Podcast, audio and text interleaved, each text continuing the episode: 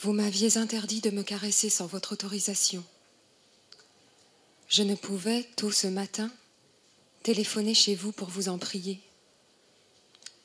Il avait plu la nuit. Un froid humide entrait par la fenêtre ouverte. J'étais sous les draps, au chaud, pensant à tout ce que vous aviez obtenu de moi la veille, et en particulier à cet exercice difficile entre tous, que je nomme les parties de moi que vous pénétriez, que j'évoque crûment la masturbation à laquelle vous me conviez, et que j'explique en chemin ce que mes doigts faisaient. Ces mots, je vous les ai donnés timidement, c'était la première fois. Il y en aura d'autres. Je deviendrai pour vous plaire aussi obscène qu'il le faudra. J'ignore si vous fûtes plus satisfait de ma jouissance déclarée, obtenue sous vos caresses et vos coups, que des angoisses nombreuses qui restèrent à brasiller en attente tandis que vous me touchiez en m'obligeant à ces mots. Quoi qu'il en soit, vous qui exigez des résultats, sachez que le plus joli d'entre eux m'est venu ce matin alors que je réfléchissais troublé à votre interdiction. Je me tenais raide et sage, les mains le long du corps, dans une envie si furieuse de vous qu'elle trouva soudain un fulgurant aboutissement. Un orgasme me traversa, purement mental, moins déchirant que celui qu'on obtient par le mouvement des doigts, mais si puissant dans sa suavité qu'il s'apparentait à ces jouissances rêvées qui me cabrent parfois en plein sommeil, me laissant au réveil le souvenir d'une douceur surnaturelle.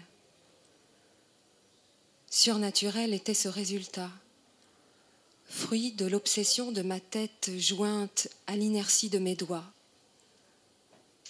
de l'écartèlement entre votre ordre et mon désir, avait surgi la manifestation spontanée d'une extase qui ne contrevenait en rien à votre interdiction, puisque mes mains étaient restées sagement à leur place.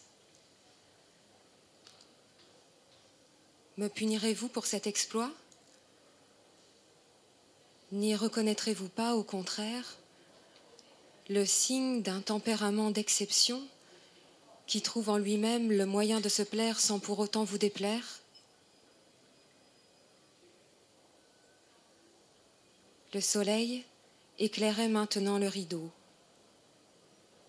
Je restais de longues minutes à m'étonner, tranquille, de ce qui venait de me traverser par la simple force de mon désir pour vous. Et puis, j'écartai largement les cuisses et j'attendis que se présente à moi la pensée magique capable de pénétrer ce lieu où il m'est interdit hors de votre autorisation de porter la main.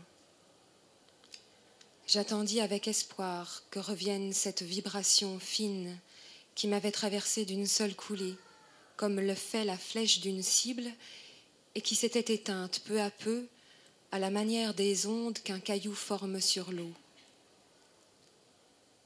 Mais j'eus simplement faim, une faim étrange, jamais expérimentée avant de vous connaître celle-là même qui m'avait prise alors que vous notiez la veille dans mon carnet vos premières consignes.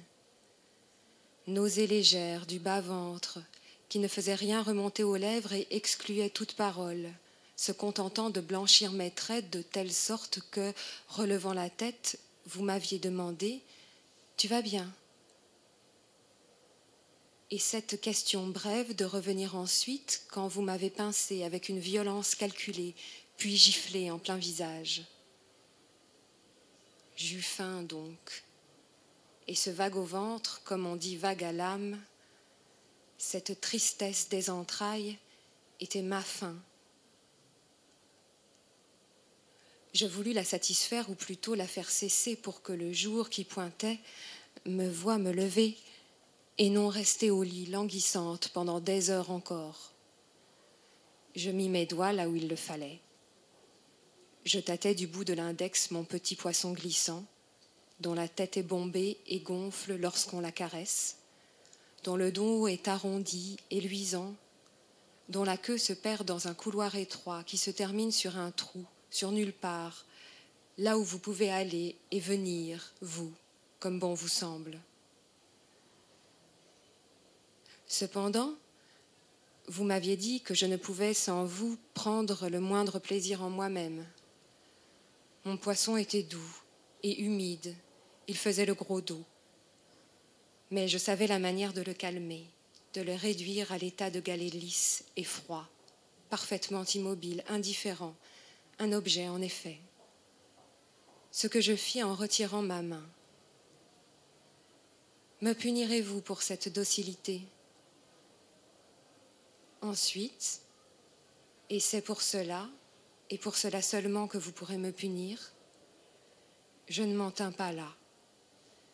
Je revins au galet, qui redevint poisson, puis braise attirée par mon doigt, d'où peut à tout instant s'élever une flamme haute, et il en fut ainsi.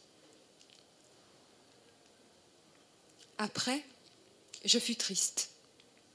De vous avoir désobéi, je vous avais comme perdu j'avais éloigné l'obsession de vous qui aurait dû m'accompagner tout le jour et la nuit, et les jours et les nuits qui me séparaient de vous. J'avais réduit votre pouvoir, je m'étais enfuie, sauvée, là où vous me vouliez perdue et prise. De chagrin, je me rendormis et rêvais d'une petite renarde très douce qui se tenait sur votre épaule. Vous la perdiez, la retrouviez et la perdiez encore. Que ne t'ai-je lié à moi par une corde fine, lui disiez-vous. Et je voyais dans mon rêve cette corde transparente vous venir au bout des doigts et attacher à votre poignet le bel animal docile.